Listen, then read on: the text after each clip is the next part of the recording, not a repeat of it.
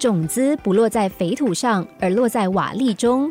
有生命的种子绝不会悲观和叹息，因为有了阻力，才有磨练。有一个年轻人，因为家里穷，没读多少书，于是就到城里想找一份工作。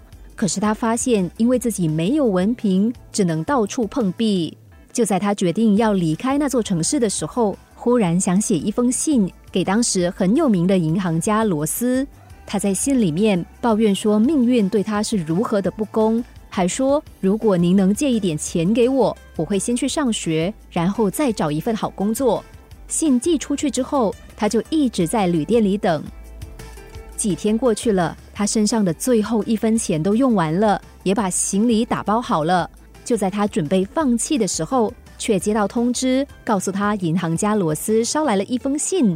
他非常兴奋的把那封信拆开，满心的以为里面会有支票掉出来。但事实是，罗斯并没有对他的遭遇表示同情，而是说了一个故事。罗斯说，在浩瀚的海洋里，生活着很多鱼，那些鱼都有鱼鳔，但是唯独鲨鱼没有鱼鳔。没有鱼鳔的鲨鱼，照理来说是不可能活下去的，因为它们行动极为不便，很容易沉入水底。在海洋里，只要一停下来，就有可能丧失生命。为了生存，鲨鱼只能不停的运动。多年之后，鲨鱼拥有了强健的体魄，更成了同类中最凶猛的鱼。最后，罗斯告诉他说：“这个城市就是一个浩瀚的海洋，拥有文凭的人很多，但成功的人很少。而你现在就是一条没有鱼鳔的鱼。”那天晚上，这个年轻人躺在床上，久久不能够入睡，一直反复的思考着罗斯告诉他的这番话。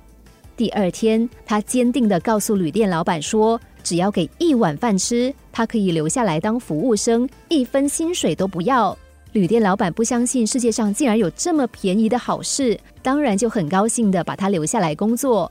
从此，这个年轻人加倍奋斗，下定决心一定要在这个城市里闯出名堂。